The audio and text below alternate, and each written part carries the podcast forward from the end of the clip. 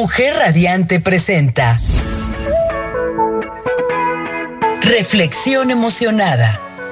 Un espacio para descubrir cómo puedes experienciar la vida, conectar contigo y aquello que te rodea a través de la reflexión. Abordemos juntas temas cotidianos que integren las emociones como parte de la reflexión y disfrutemos la vida de una forma ligera y con profundidad.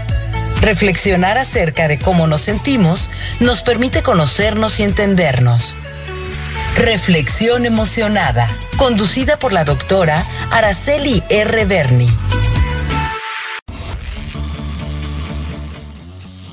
Muy buenos días, gente radiante que me acompaña en esta primera emisión del año 2023 de tu programa Reflexión Emocionada. Pues sí, ya, ya llegamos, ya estamos en este nuevo ciclo. Estamos estrenando obviamente día, semana y mes, pero sobre todo estamos estrenando todo un año. Es todo un nuevo ciclo que en nuestro imaginario y expectativas espera por ser vivido a cada instante. Espero que con esta emoción que lo recibiste, que esta emoción te alcance pues si no los 365 días, sí 364, y disfrutes cada uno de estos instantes que nos separa este nuevo ciclo con esa intensidad, con alegría, sea lo que sea que pase, es, es nuestra oportunidad de estar allí. Si para bien o para mal, en cualquier sentido, si nos pasan cosas no tan deseadas, no tan positivas, pues que tratemos también de aprender de ellas en el sentido de apropiarnos de ellas y hacerlas nuestras, porque no podemos perder de vista que es nuestra oportunidad de estar aquí y de hacer experiencias de vida. Yo soy Araceli Reverne y te doy una feliz bienvenida a este tu espacio en nuestro radio en línea Mujer Radiante. Y pues con motivo del cambio de año es que me permití recopilar algunas de las muchísimas manifestaciones y tradiciones con que los seres humanos acostumbramos dar la bienvenida al año nuevo. Y acá te las comparto. Pero antes de comenzar, te, quisiera pedir, quisiera apelar a tu benevolencia y a tus ganas de compartir.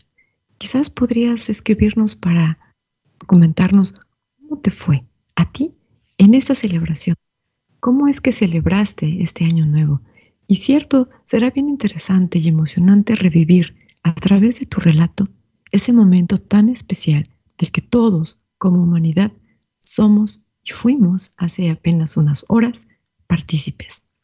¿A poco no resulta maravilloso saber que todos, de acuerdo a la zona horaria específica, celebramos en armonía y unidad, finalmente en unidad, como humanidad, como una, este momento, este instante único, cuando se vuelven a abrir las expectativas, las esperanzas, se vuelve a tener la ilusión de que esta vez sí vamos a atinar, de que por muy cíclico que sea, la llegada del año nuevo nos inunda e insufla a todos por igual en un sentimiento de esperanza, de renovación, esa sensación de querer atinar, insisto, de una vez y y para siempre, y poder cumplir esos sueños y esos objetivos, y poder alcanzar las metas, y sentirnos colmados y plenos.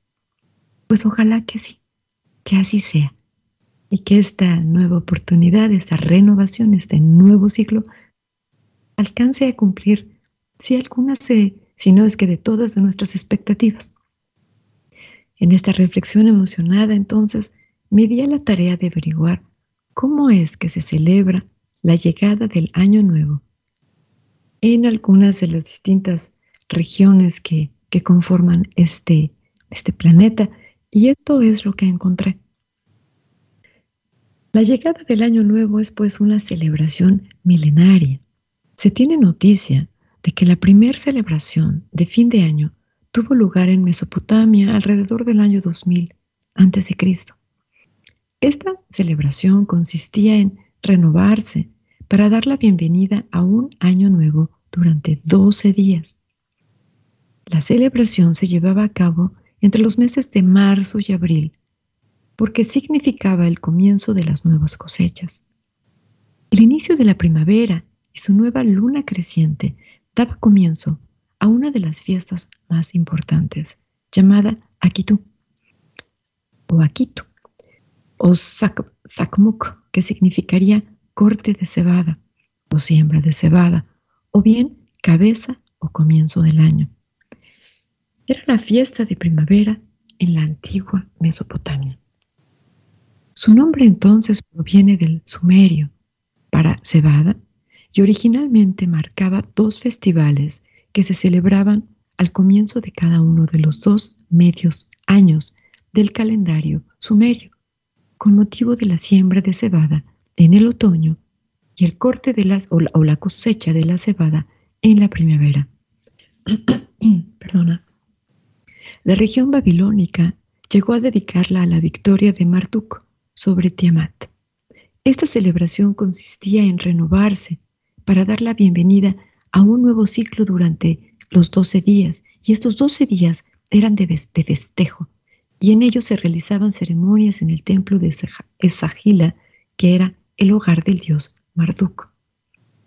Además, de los significados agrícolas, tú también hace referencia al amor y a la fecundidad al centrarse en los dioses Inanna y a su marido Tumutsi. Para apostar por campos fértiles y un buen año económico, se celebraban procesiones y banquetes en donde los habitantes recibían regalos y abundante comida. Según la tradición, esta fiesta también era el momento idóneo para beber, drogarse y practicar sexo sin tener en cuenta el estatus social o la religión de las personas. No fue sino hasta muchos años después, en el año 46 a.C., que el emperador Julio César decidiera que el día primero de enero sería la fecha para celebrar la entrada del año nuevo. Los ciclos de la luna no son constantes y ello hacía que las estaciones se desfasaran, se desfasaran, perdón, según el calendario mesopotámico. Es por esta razón que Julio César encargó a astrónomos como Sosígenes que establecieran un nuevo calendario solar, el llamado Juliano por el dios Janus, que simboliza los inicios y que está representado con una parte de la cara mirando hacia el pasado y con la otra viendo hacia el futuro. A partir de entonces, el día primero de enero es la fecha destinada para dar la bienvenida al año nuevo. Pero también es el motivo perfecto para prolongar las fiestas. Las Saturnales era la fiesta en honor a Saturno, el dios de la agricultura y una mezcla entre una celebración navideña y el carnaval. Regalos, banquetes, bebidas, todo ello financiado por el Estado, el cual centraba sus esfuerzos en hacer la mejor de las fiestas de algo así como del 17 al 23 de aquel diciembre. El desenfreno seguía hasta el cristianismo, cuando las Saturnales fueron sustituidas por la Navidad, que entonces quedó establecido el 25 de diciembre. La fiesta, sin embargo, seguía siendo considerada motivo de excesos para la gente. Era su gran oportunidad para el desenfreno, por lo que entonces, durante el concilio de Tours, y ello quiere decir los diferentes concilios no ecuménicos celebrados durante el medioevo por la Iglesia Católica en la ciudad francesa de Tours, se instauraron entonces tres días de ayuno en Año Nuevo. Esta tradición cristiana se mantuvo hasta que el Papa Gregorio XIII reformó el calendario, y es a partir de entonces que se le llama calendario gregoriano y, ello estableció definitivamente el primero de enero como el inicio de año. Y este calendario es el que hasta nuestros días rige y es el que nosotros seguimos puntualmente y con base en este calendario es que podemos establecer nuestras fechas, nuestros siglos, perdón, ciclos y así podemos pudiendo organizar y contabilizar nuestros días. El ayuno entonces de fin de año pudo bajar la intensidad de algunas de las fiestas, su, frenesí. pero quedó una de las costumbres más antiguas y representativas. Me refiero al brindis. El origen de esta tradición se remonta al siglo IV a.C., cuando en la antigua Roma se brindaba.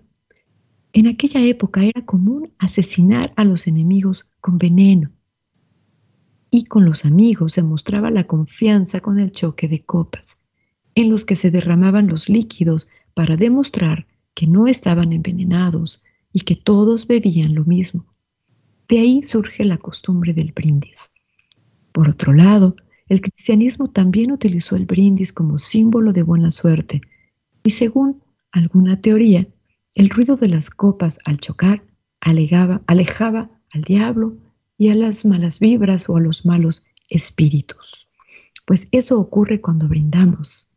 Es por alegría, es escuchar este, este sonar de vidrios que hacen un ruido muy o un sonido muy peculiar. Y la idea originaria es esta, hacer que se alejen las malas vibras para que únicamente reine el regocijo y la alegría. Pues en este ánimo alegre, vámonos a una brevísima pausa y regreso contigo en esta tu emisión, en esta tu primera emisión del año 2023 de Reflexión Emocionada.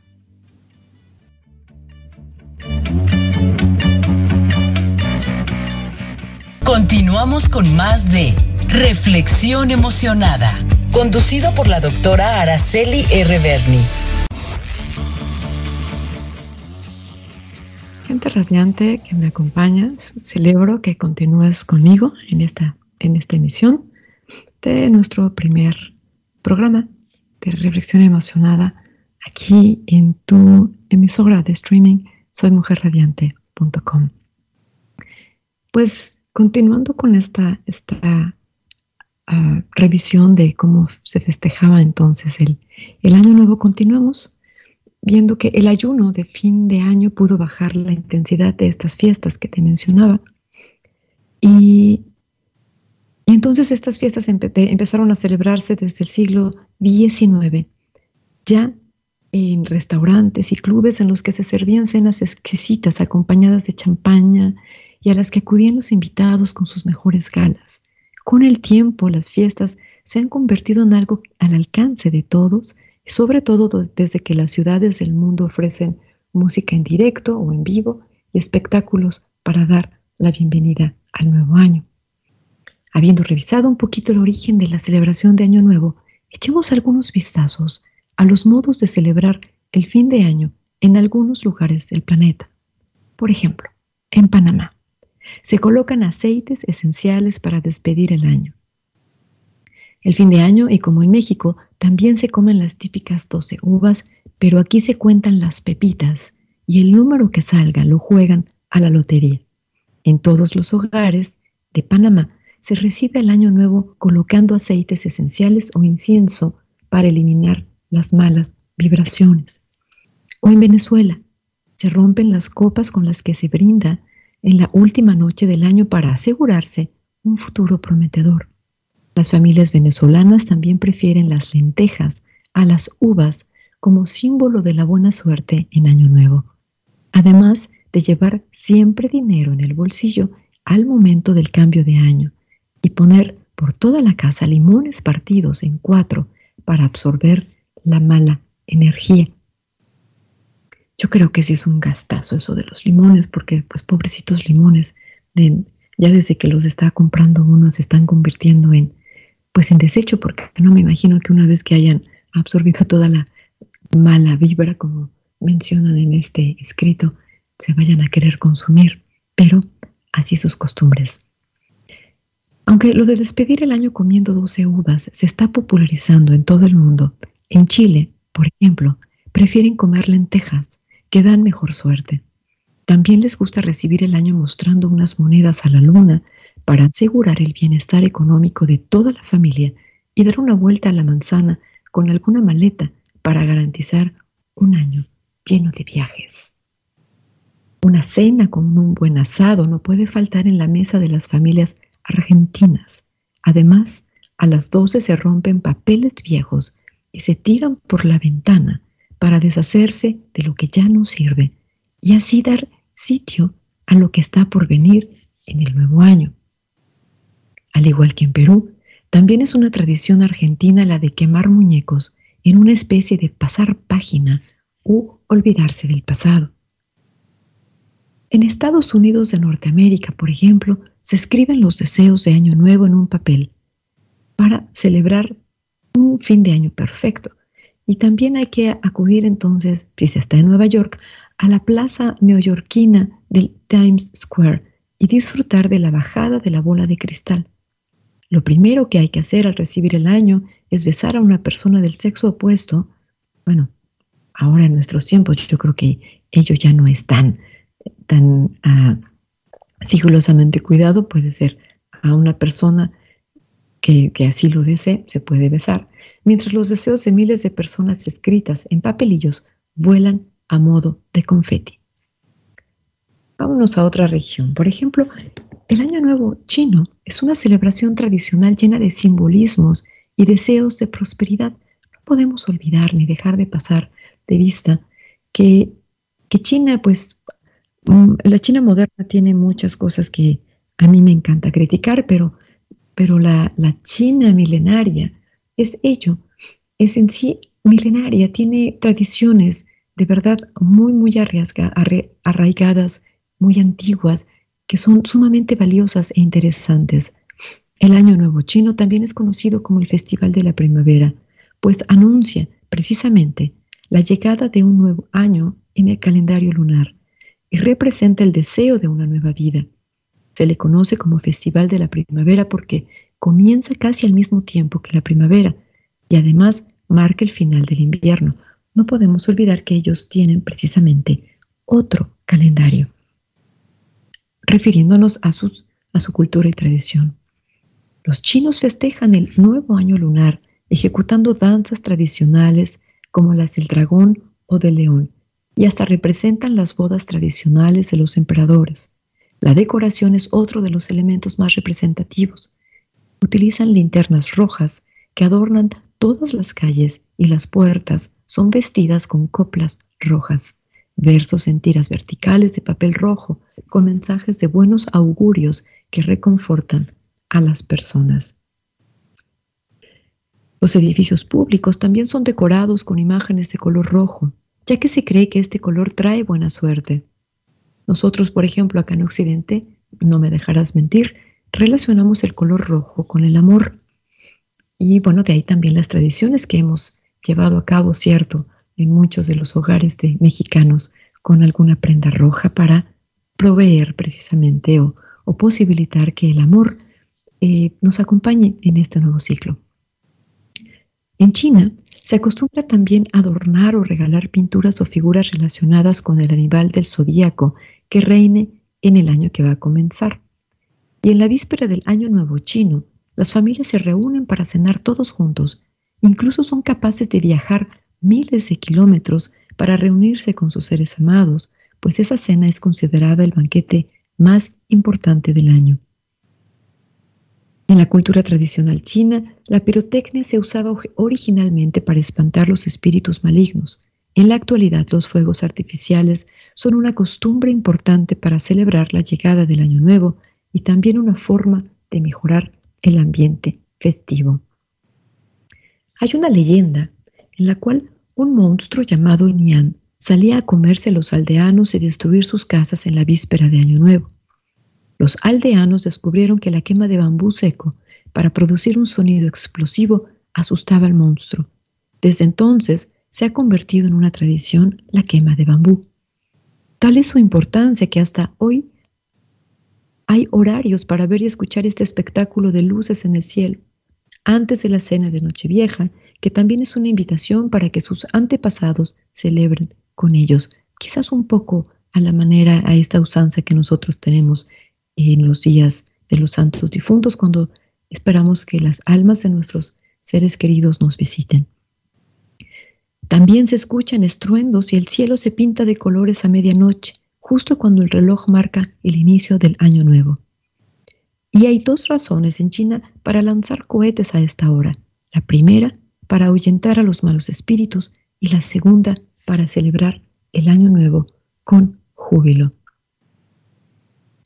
Pues esto de la pirotecnia en realidad creo que pues está ya abarca todo el mundo. Nosotros en México tenemos también una gran tradición, también tenemos tragedias porque a lo mejor no cumplimos con las normas eh, de, seguridad que garanticen precisamente que no vaya a haber explosiones indeseables, pero eh, la pirotecnia sí es algo que define estas fechas, tanto la Navidad, pero sobre todo el Año Nuevo. Ah, si somos observadores, podemos percatarnos, por ejemplo, de que en un calendario alemán o en un calendario austríaco, el 31 de diciembre se celebra a San Silvestre. San Silvestre era un papa que en el siglo XIV curó de lepra al emperador Constantino, conocido como Constantino el Grande.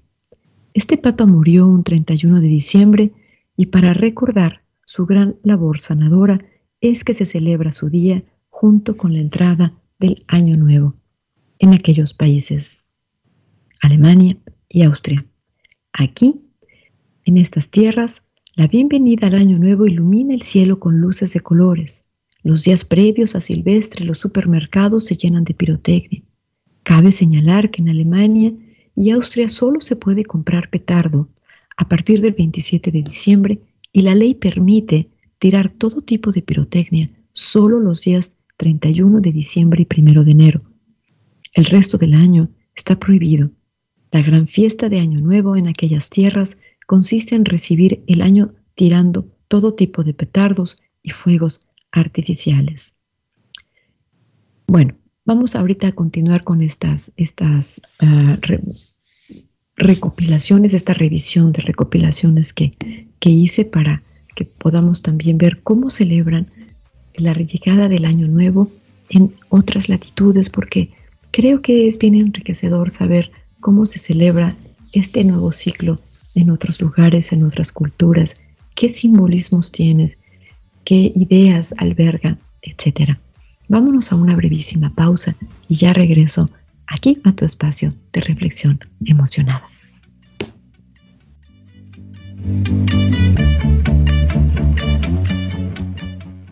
Continuamos con más de Reflexión Emocionada, conducido por la doctora Araceli R. Berni. Super ya estoy de regreso aquí en este recuento de tradiciones, de cultos o de rituales que llegamos a hacer con motivo de la llegada del año nuevo y la despedida del que estamos terminando, bueno, que terminamos hace apenas unas cuantas horas.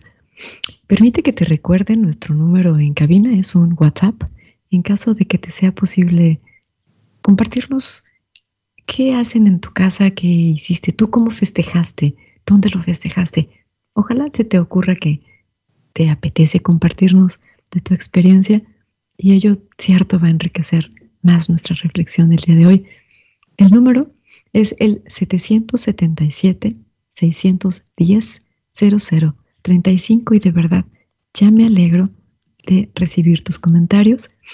Antes de continuar con el programa, permite a que inmediatamente mande un saludo y un abrazo cálido y afectuosísimo a Octavio y a Cristina que están escuchando y dice, aquí estamos escuchando de las costumbres y renovación de fin de año y de los besos del Times Square. Pues muchos besos y muchos abrazos hasta Madrid, donde nos escuchan Octavio y Cristina. Y de verdad, muchas gracias por estar atentos y acompañándome en esta emisión.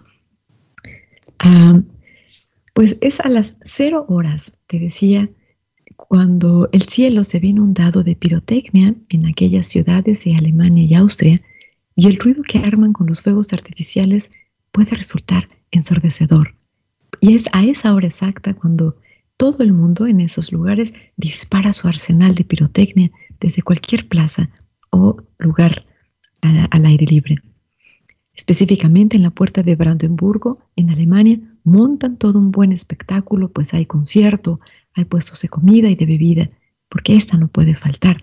El alcohol es, es también una parte que define aquellas latitudes y se reúne un montón de gente para ver el gran espectáculo que arman con los fuegos artificiales en este lugar tan icónico de la capital alemana.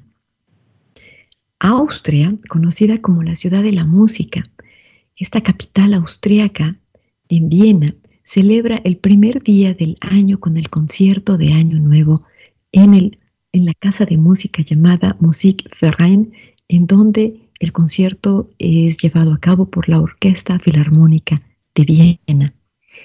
Este concierto es retransmitido por televisión a todo el mundo. Llega por lo menos a más de 100 países y la audiencia potencial se cuenta por millones, miles de millones.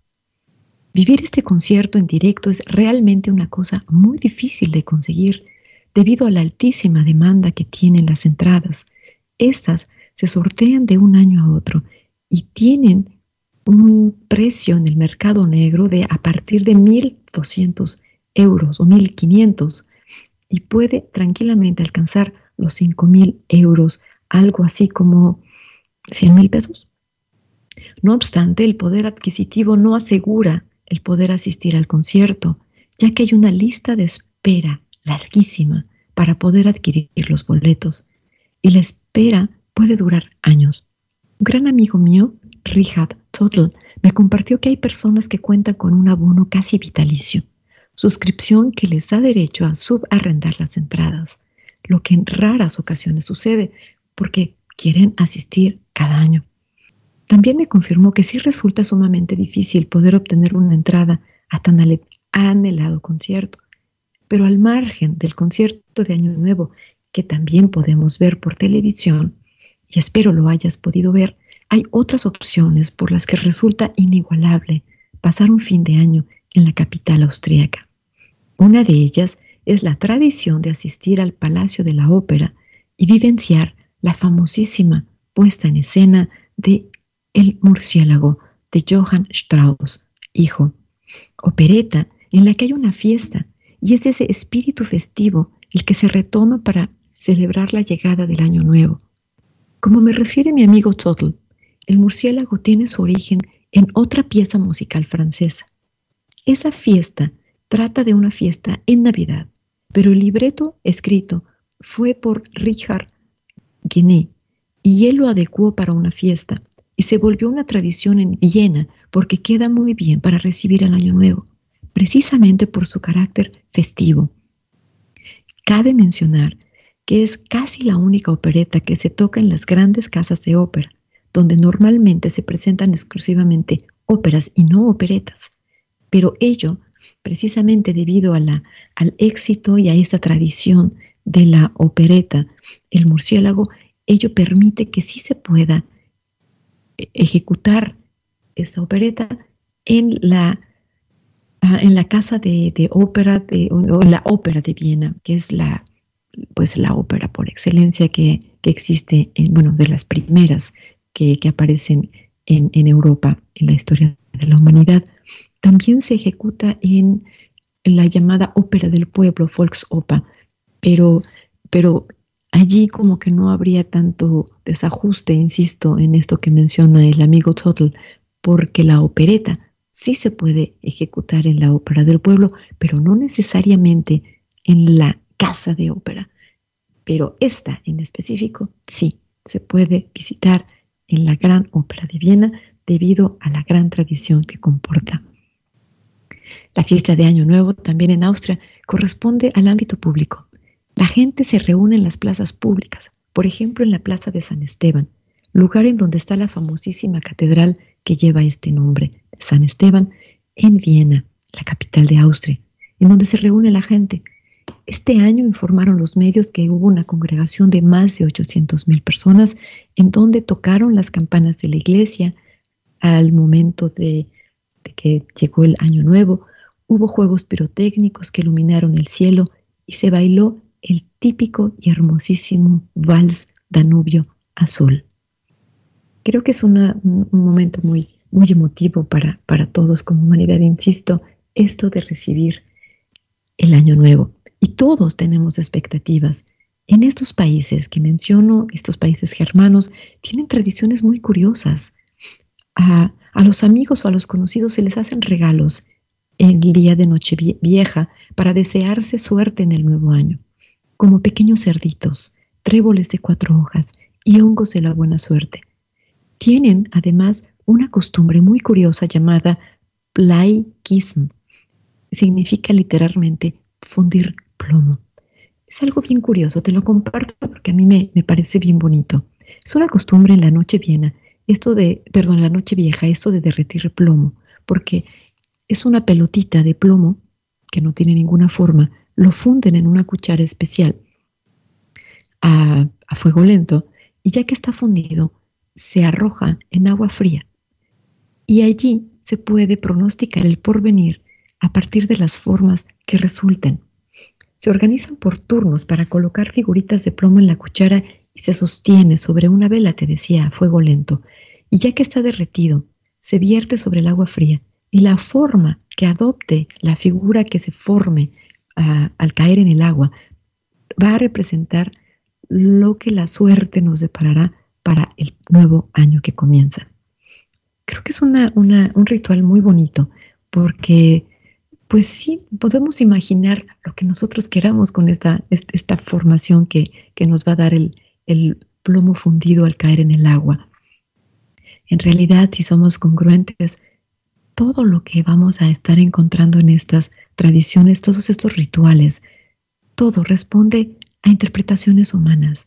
Todo lo vamos a interpretar de acuerdo a nuestras posibilidades, a nuestro ánimo, a nuestro conocimiento, a nuestras experiencias, y así lo vamos a interpretar y así lo vamos a adoptar como si fuera algo verdadero, algo que nos está queriendo decir alguna deidad, el destino, la vida, pero en realidad, seamos honestos, no podemos escapar a nuestras propias interpretaciones, a nuestras ilusiones y a nuestros deseos más intrínsecos. Esta fundición de plomo ya la practicaban los romanos. Ellos fueron los primeros en producir y procesar el plomo a mayor escala. El origen original podría estar en la práctica del oráculo griego. Tomás de Aquino, un monje dominico, dominico perdón, y autor de escritos teológicos, vio en la fundición del plomo una forma de, de blasfemia al echar suertes, al referirnos a las predicciones y justificó su actitud negativa con el hecho de que solo Dios conoce los eventos futuros y por lo tanto las personas no debían redimir lo que está oculto, no debían tratar de desocultarlo. Sin embargo, la Iglesia Católica no ha prohibido oficialmente esta tradición de fundir el plomo.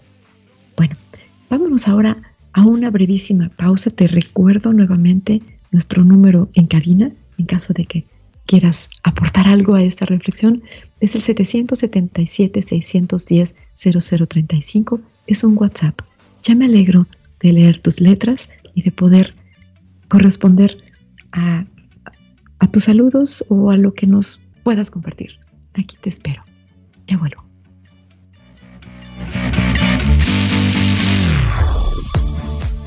Reflexión emocionada. La emoción de reflexionar.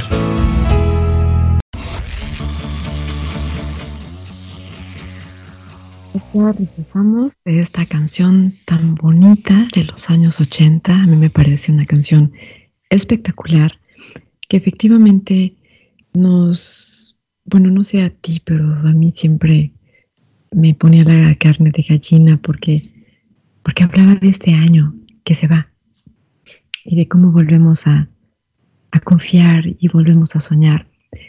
La letra, bueno, como es tradición, te la leo rapidísimo es la puerta del sol como el año que fue otra vez el champaña y las uñas, uvas y el alquitrán.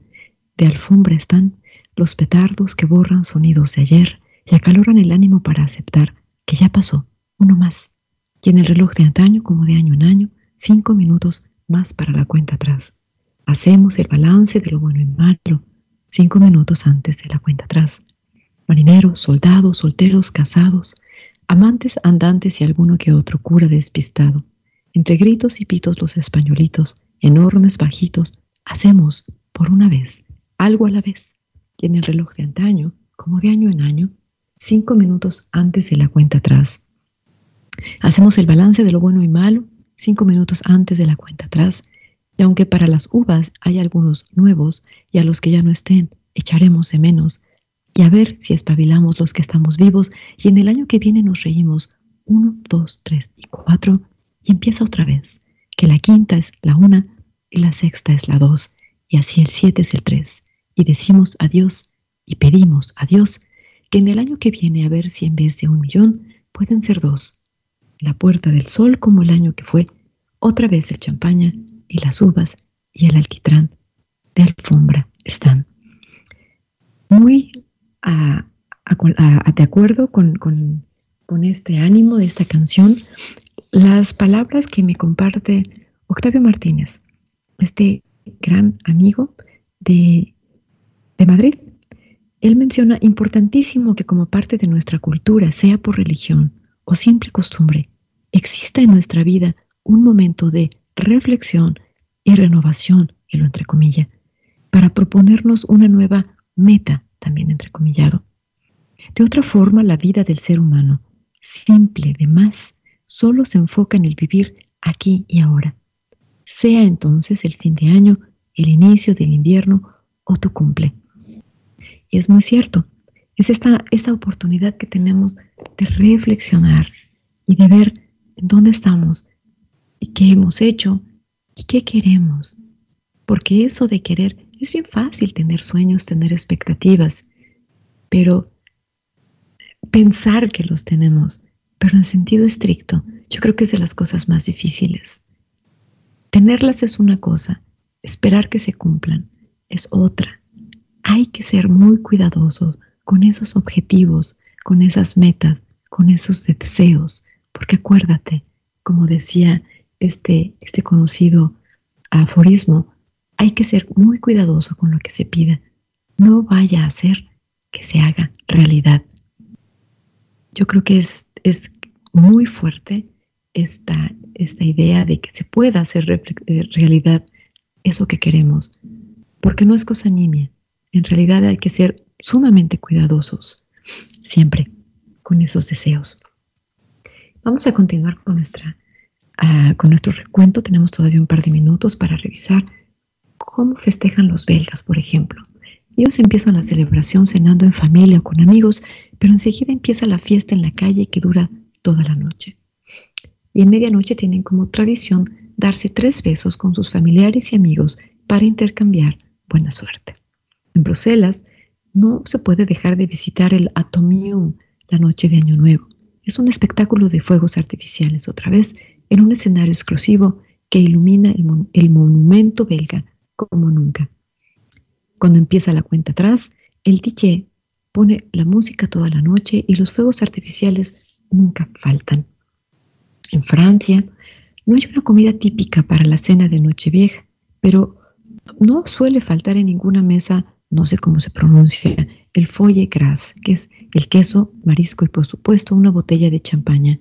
Hay celebraciones a lo largo y ancho de todo el país, pero París es el centro neurálgico del Año Nuevo, en Francia. la noche de fin de año en Italia está llena de tradiciones y costumbres. Las familias se reúnen para celebrar esta noche con la cena de Nochevieja, que ha de contar con cotechino y lentejas, que representan el dinero que se acumulará en el año. En Roma, gracias a la cantidad de turistas, se vive una de las fiestas de Año Nuevo más divertidas de toda Italia. Después de la cena de fin de año, la gente se echa a la calle para celebrar y Roma se llena de vida con los espectáculos de luces, otra vez fuegos artificiales, conciertos y discotecas.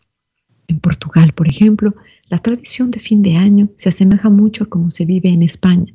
Las familias se juntan para preparar el menú de fin de año se brinda con una copa de espumoso y se toman las doce uvas, pasas que simbolizan la suerte que se espera tener en los doce meses del año que empieza.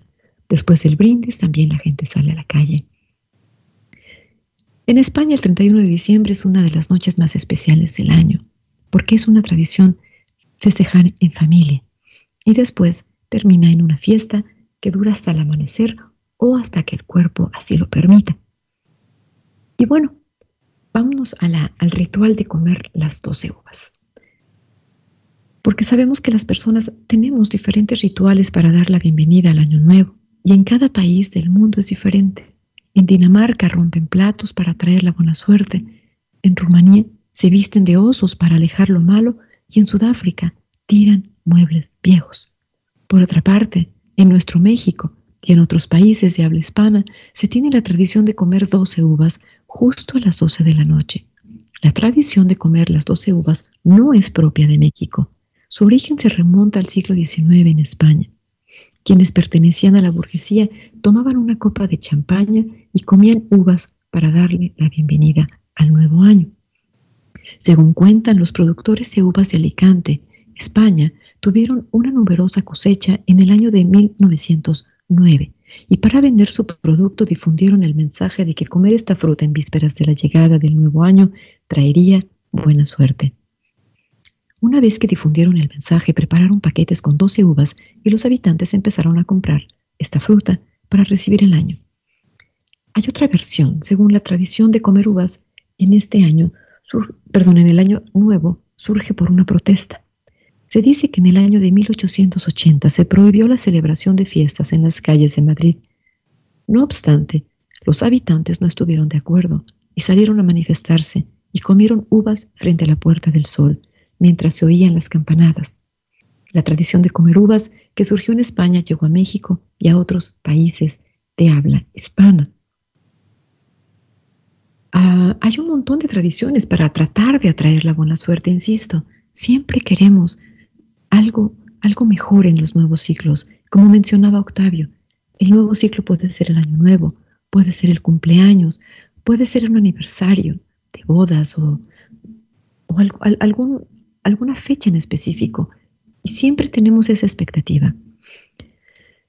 Y siempre queremos atraer a la buena suerte y a la buena fortuna. En Austria, otra vez, y en Alemania, esta tradición tiene que ver con el hollín. En los países fríos como estos que menciono, se tiene la costumbre de regalar algún objeto que aluda al desollinador. Se trata de una figura que alude a una persona que va vestida de negro, que trae consigo su escalera y escobita para desollinar las chimeneas. También se tiene la creencia de que hay que tocar al desollinador cuando se le encuentre en la calle, porque hay que mencionar que todavía hay personas que ejercen el oficio, aunque con las debidas adecuaciones originadas por el paso del tiempo. El amigo Siegfried Felberbauer me refirió la historia del desollenador y el por qué se considera en aquellos países que traen buena suerte. Y lo menciona. Los hombres y mujeres vestidos de negros conocidos por su oficio de desollenador son populares en muchas partes del mundo como amuletos de la suerte. Cualquiera que los toque o apriete el botón de su ropa tendrá la suerte para el próximo año. El antecedente de esta creencia refiere que solía haber un verdadero desastre doméstico cuando la chimenea estaba obstruida. La chimenea se tapaba, funcionaba mal. Entonces no se podían preparar las comidas, ni se calentaba la casa, y también se podía producir intoxicación por los gases del humo o el hollín acumulado, e, y se incendiaba entonces el hogar y degeneraba en un incendio en el apartamento o inclusive en todo el edificio. En tal situación, el desollinador trajo el rescate, limpiaba la chimenea y se pudo volver a cocinar y calentar sin mayor riesgo. Bueno, pues también está la costumbre del, puerquito, el cerdo, porque el cerdo está ah, relacionado con la idea de abundancia. Entonces, es, el cerdo está, es un símbolo de fuerza, de fertilidad y prosperidad que ha estado así referido durante miles de años. Desde el medioevo también eh, se retoma. Y por eso es que en muchos países se regalan cerdos como motivo para propiciar la buena suerte. Insisto, siempre estamos buscando la manera de tener buena suerte, pero yo creo que la mejor manera de poder tener suerte es ser cuidadosos, insisto, siendo cuidadosos con nosotros mismos. Yo refiero mucho esta, esta idea del cuidado de sí, porque creo que es lo único que, en lo que sí podemos inferir no podemos dejar todo a la suerte, por más ah, artificios, por más sacrilegios, perdón, por más rituales que hagamos. No creo que sea responsabilidad de la suerte el cómo nos va. Y dado que es nuestra responsabilidad, permite que te reitere, cuídate, cuida de ti, trata de disfrutar y de vivir en toda plenitud, pero siempre con cuidado. Recuerda que esta, este recuento de costumbres y ritos es la añoranza por el bienestar, por el cumplimiento de sueños y expectativas y sueños que hemos tenido siempre como humanidad, pero no podemos alejarnos.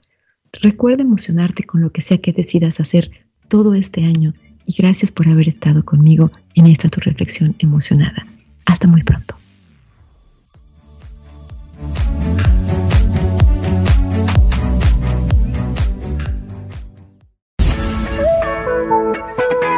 Mujer Radiante presentó Reflexión Emocionada, un espacio en el que juntas reflexionamos respecto a los temas cotidianos importantes, con el fin de hacer una experiencia de vida, conectar contigo y con aquello que nos rodea.